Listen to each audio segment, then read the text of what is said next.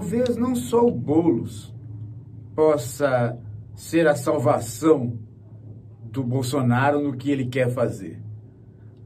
Talvez outros também possam. Eu creio que, no caso do Boulos, é o que mais poderia ajudar.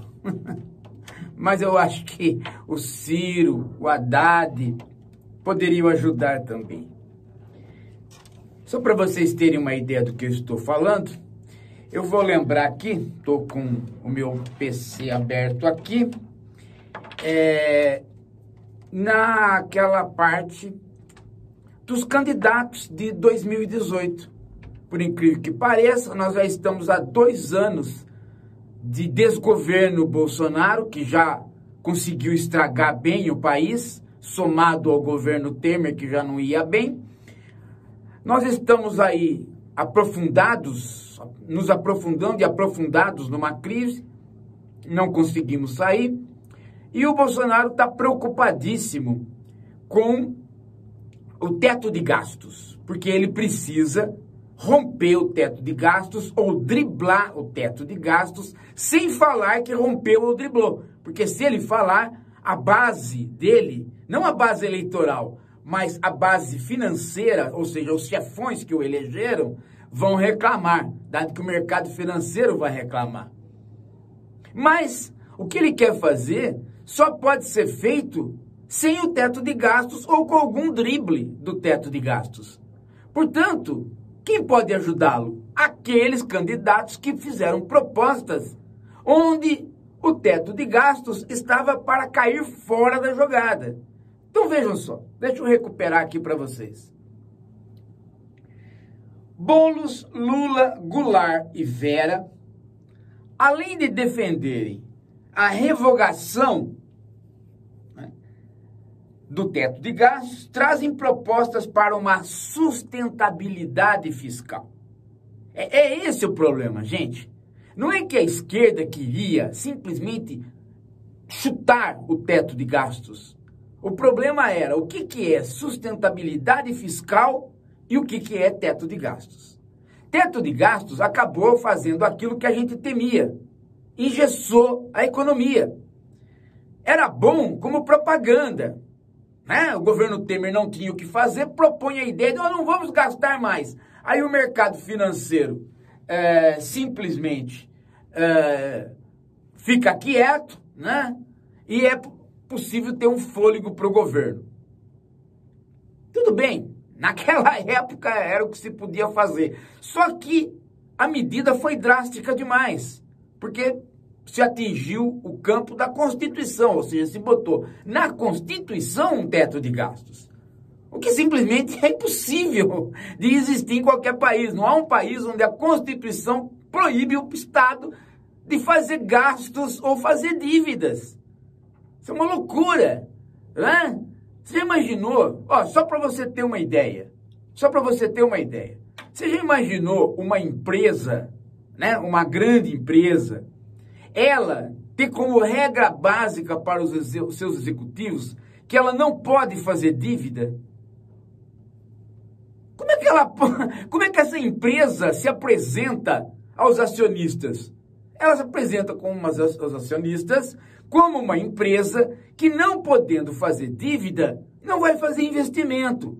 Portanto, a mentalidade que ela passa para o acionista é que ela não quer crescer. Sabe o que acontece com essas ações? elas caem. Então, vejam só, né? Se você aplica esse pensamento ao Estado, mutatis mutandis, né? O que se falou foi isso. Ora, o Estado brasileiro não quer mais fazer nenhum tipo de desenvolvimento. Porque ele mesmo limitou essa capacidade de querer crescer. Você fala assim, ah, mas não pode gastar mais do que ganha. Isto vale para a sua casa.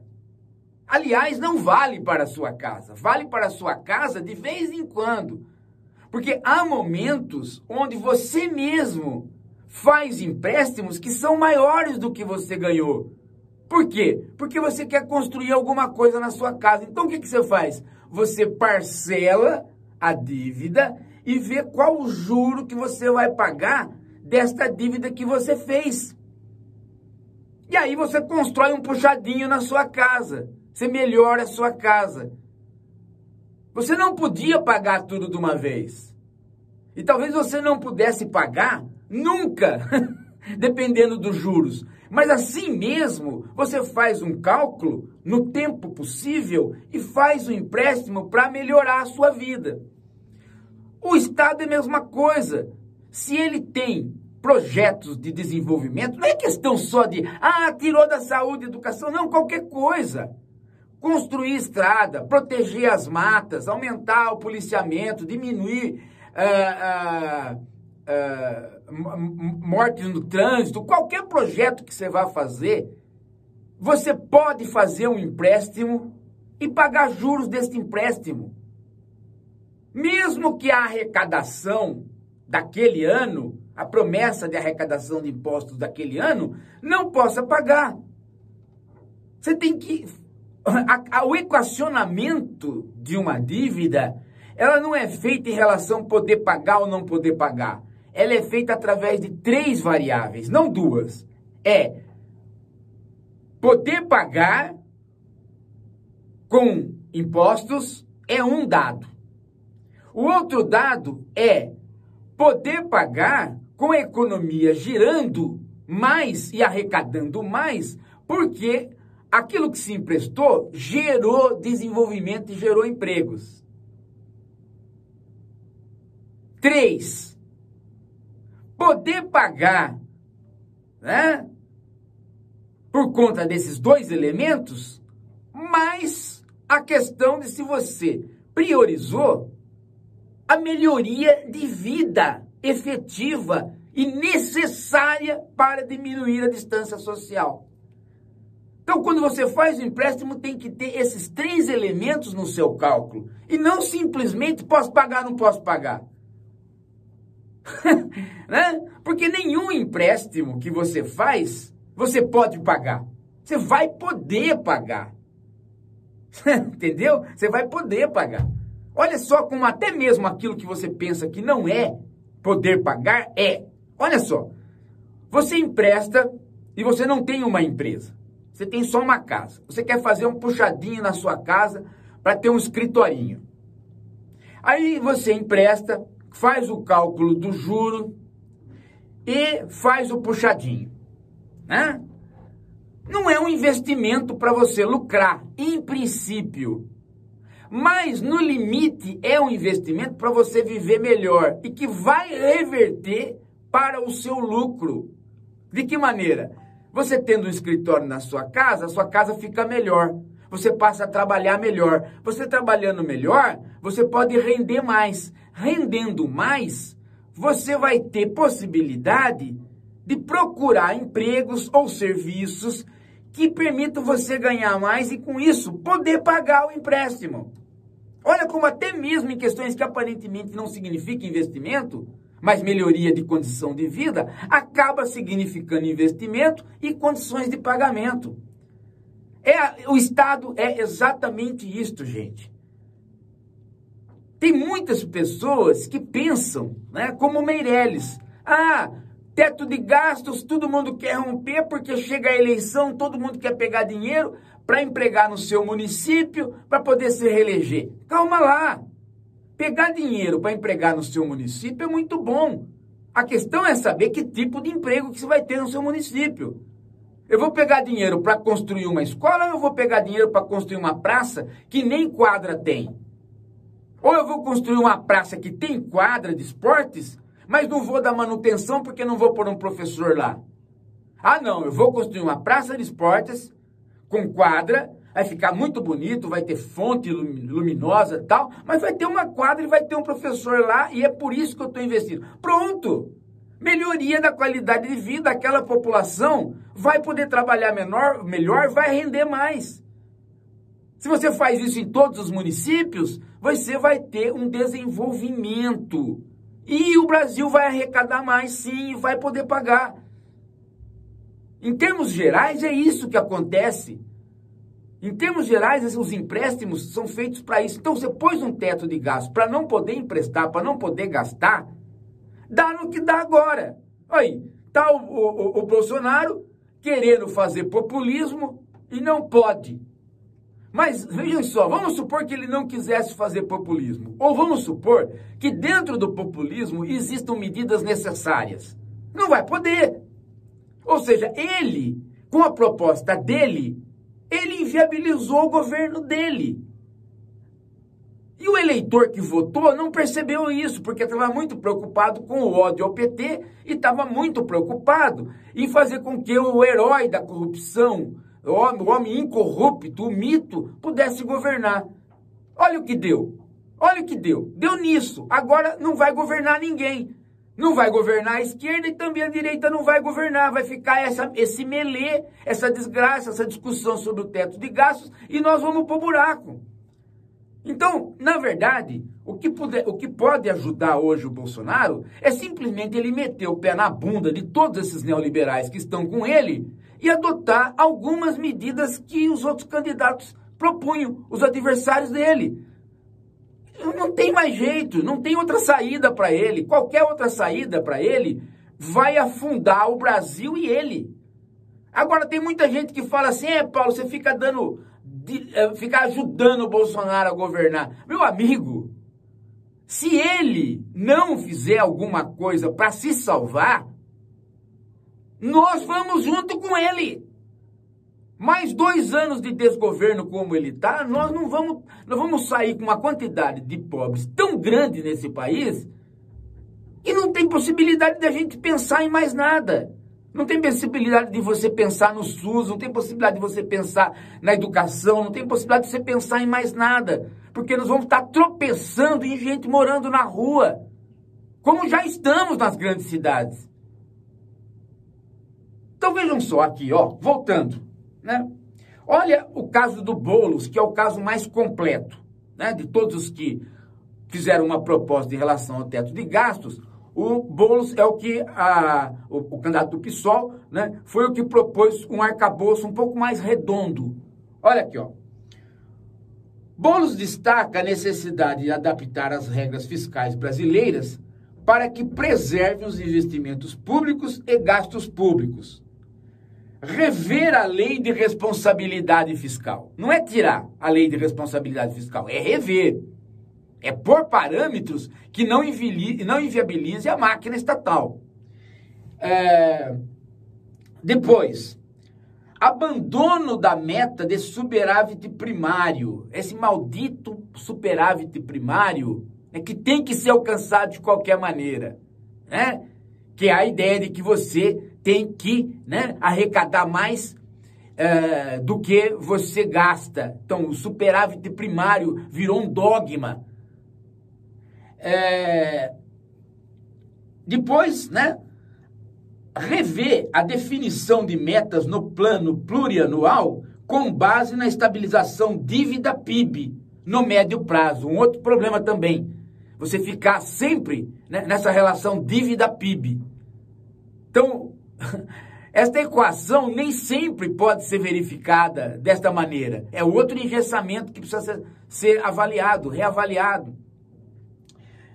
E a, agora vem o ponto central, central, e que isso, de fato, o Bolsonaro nunca vai fazer, nenhum do governo de direita vai fazer mesmo, porque eles são não só Uh, eles, eles são anticapitalistas. Os governos de direita no Brasil não são capitalistas, eles são anticapitalistas. Eles emperram o desenvolvimento capitalista. Né? Eles, olha só, o, o Boulos ainda prevê uma reforma tributária com simplificação e significativa progressividade. Não há desenvolvimento capitalista sem uma reforma tributária progressiva. Isso o Haddad também tava, tinha no programa dele, o Ciro também tinha no programa dele, a Vera também. Qual é a questão aí? A questão que eu estou falando do Boulos é porque ele articulou isso ao próprio teto de gastos, quer dizer, uma medida conjunta em relação ao teto de gastos. Depois, reversão das privatizações. Tem gente que fala, ah, não tem jeito. Não tem jeito? Não tem jeito o quê?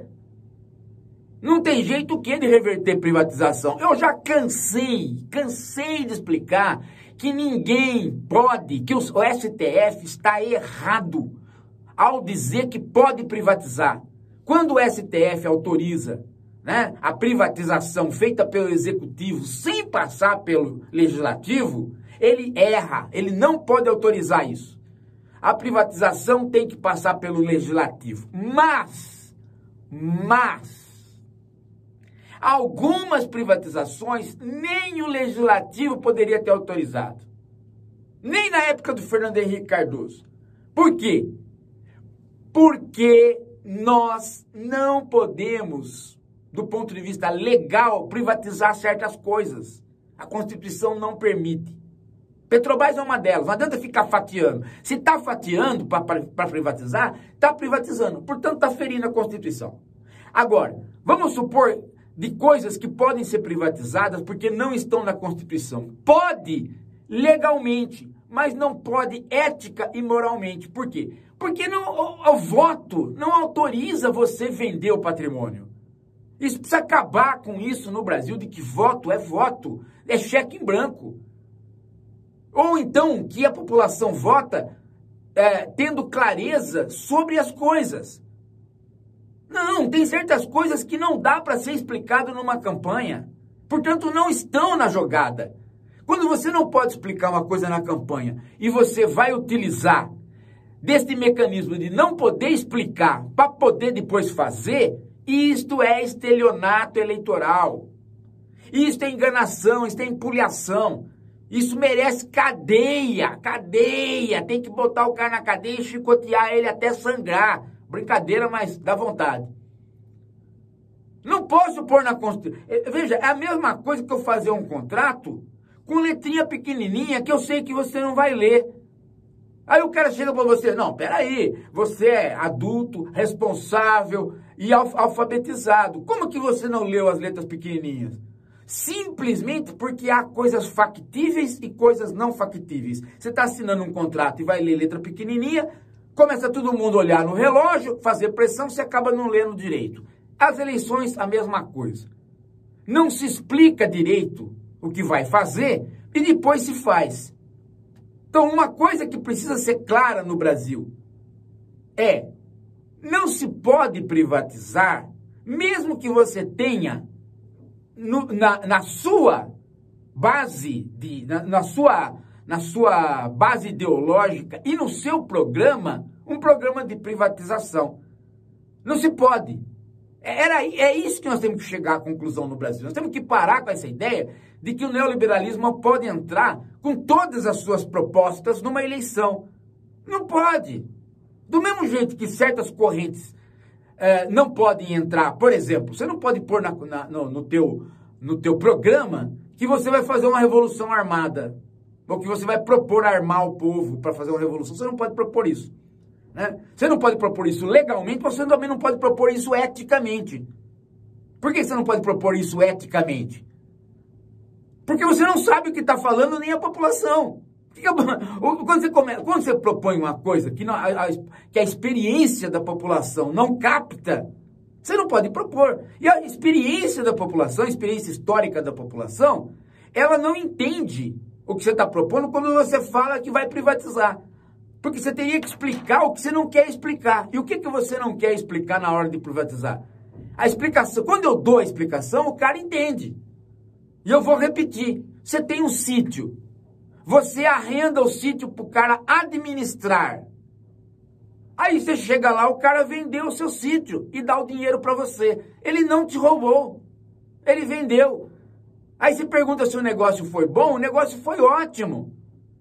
Ele vendeu por um preço que você não conseguiria vender. Só que é o seguinte, você deu o sítio para ele administrar, não para ele vender. É exatamente esta a condição de todos os candidatos. Ninguém pode pôr alguém no governo para administrar. E essa pessoa chegar para você e falar assim, ó, sabe aquilo que eu estava administrando? Então, não é mais seu, agora é do outro. Sabe o Brasil? Então, o Brasil agora não é mais seu. Sabe todas aquelas empresas públicas que tinham? Eu vendi. E vendi bem, você teve lucro. Mas eu não queria. Você é o administrador, agora você não tem mais nada para administrar. Não, eu tenho. Por quê? Porque agora eu tô, sendo, eu tô, eu tô administrando para o outro. Oh, é, é isso que não pode ser feito. Não pode ser feito, não pode entrar em campanha com um projeto de privatização onde, né, onde aquilo que vai ser privatizado é o patrimônio público que deveria ser administrado. Então não tem nem cabimento você colocar num programa. Não tem nem cabimento. Do ponto de vista ético-moral, não tem cabimento. Então, desprivatizar, retomar isso para o controle público é possível e eticamente necessário. Olha só. E, junto com isso, uma política de investimentos direcionada à melhoria dos serviços públicos e de infraestrutura. Então, está acoplado à, reformulação do teto de gastos. Ou seja, se você faz um projeto de infraestrutura, vou dar um exemplo. Você melhora um porto. Com isso, você escoa as coisas para exportação. Com isso, você tem uma possibilidade de vender mais. Portanto, você tem uma possibilidade de arrecadar mais. Então, é simples essa ideia. A ideia do teto de gastos foi uma ideia propagandística do governo Temer. Ele não tinha o que fazer para conter a, a, a, o, o mercado financeiro, ele estava no desespero, ele falou, bom, olha, essa gastança vai acabar, tá? Essa gastança que está aí, essas obras paradas, vai acabar. Só que ele era um governo de transição, ele poderia ter feito isso para dois anos, ele não poderia ter feito isso engessando a Constituição. Engessando o Brasil. Engessou o Brasil, está aí agora. Bolsonaro não consegue fazer absolutamente nada, ele não consegue fazer o populismo que ele quer fazer, mas não fazendo o populismo que ele quer fazer, ele também não faz nada, e nós vamos indo para uma situação do nada pelo nada. E o nada pelo nada, é meu amigo, nós vamos aumentando o grau de pobreza da população. Quando tem gente que pensa que uh, o importante é derrotar o Bolsonaro e pronto. Derrotar o Bolsonaro não pode ser feito com o assassinato de mais gente. Ele matou 140 mil. Agora a esquerda, para derrotá-lo, vai matar mais? Não. Tem que brigar para ele poder fazer sim o renda mínima. Tem que deixar ele fazer o renda mínima, seja populista ou não seja populista. Tem que brigar para esse teto de gastos cair. Tem que brigar por quê? Porque nós, nós precisamos investir. Aí você fala assim, é, mas vai ser outra crise. Calma, calma. Nenhum dos candidatos propôs a extinção do teto de gastos pura e simplesmente. O que se propôs é fazer o quê? Fazer com que exista mecanismos de controle fiscal mais mas possíveis de serem levados a, a, a, adiante. Será que esse, será que esse é, é gozado esse neoliberalismo, né? É gozado esse neoliberalismo. Então, o neoliberalismo que tem o Estado mínimo, o Estado não vai intervir em nada. Aí você olha, o Estado interviu em tudo de uma vez. Por isso que não vai intervir mais em nada, né? Que interviu em tudo de uma vez, fazendo o quê? Se autolimitando. Criou-se uma intervenção do Estado sobre o Estado numa autolimitação que destrói qualquer ideia de Estado não interventor. Não, o Estado não vai intervir mais, por quê? Porque ele interviu nele mesmo de uma tal maneira que ele se, que ele se cerceou. Então, qual é a liberdade de mercado que se conseguiu com isso? Por acaso o mercado está livre? Para o mercado estar livre, precisaria haver mercado. Mas com o teto de gastos, o mercado foi enxugado o único mercado que está sobrevivendo é o mercado financeiro. Ou, em outras palavras, nós estamos de novo na equação que dinheiro gera dinheiro e não estamos mais com a equação paralela necessária de que dinheiro gera mercadoria que gera dinheiro. As duas equações são necessárias no capitalismo. Você não pode ter uma tão hipostasiada em relação à outra. Se você tiver só a primeira, você tem indústria e não tem banco. Aí você não tem financiamento. Se você tem só a segunda, você tem um dinheiro girando, com gente pegando esse dinheiro, enfiando no bolso ou mandando para fora.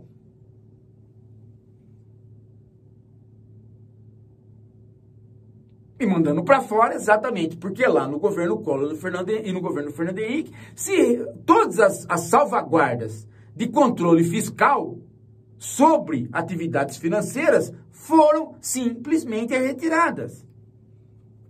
O Fernando Henrique, inclusive, por conta do prestígio do Plano Real, conseguiu fazer com que a gente não ficasse com nenhum mecanismo no Estado capaz de controlar o mercado financeiro e ele está ainda dando palpite depois de ter feito isso.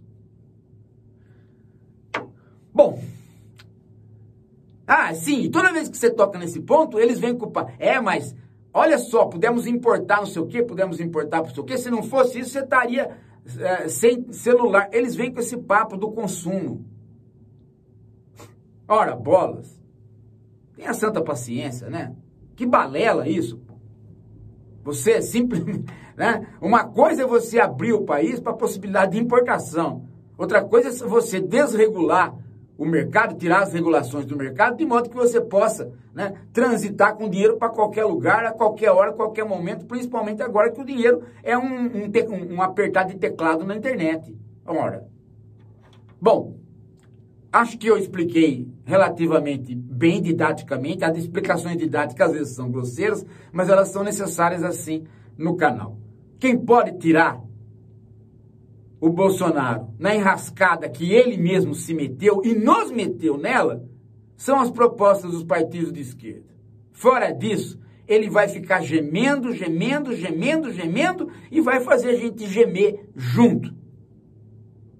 A não ser que aconteça da polícia pegar ele realmente antes. Porque não tem um sujeito no mundo que cometeu tantos crimes quanto ele. Ninguém, ninguém conseguiu fazer tanta coisa errada que merecia o impeachment como ele. Bem, é isso. Eu espero que você traga a gente para o nosso canal. Eu espero que você traga a gente para se inscrever. Eu espero também que você não deixe de maneira nenhuma né, de dar o like e repassar o vídeo. Agora, tem uma coisa fundamental, que é a esperança. Se, se a cada vídeo que você se politiza, você não tiver mais esperança, exatamente porque você ganhou instrumento, você, você não está entendendo o canal. A cada vídeo, se você se politizou, você ganhou instrumento para convencer outros, para conversar, conversar sobre outros. Então, mais poderoso ficou o Brasil e mais chances nós temos de transformar as coisas. E é por isso que eu peço para você o apoio no Apoie-se que está aqui embaixo. O Apoie-se é o mecanismo que você sustenta o canal e com ele você interage muito mais. Você vai ganhar livro autografado gratuitamente na sua casa, né? E por fim, eu peço para você estar no Telegram. Entrou no Telegram? Não entrou? Tem que entrar. Entra no Telegram, baixa, esteja conosco no Telegram. Daqui a pouco a gente volta.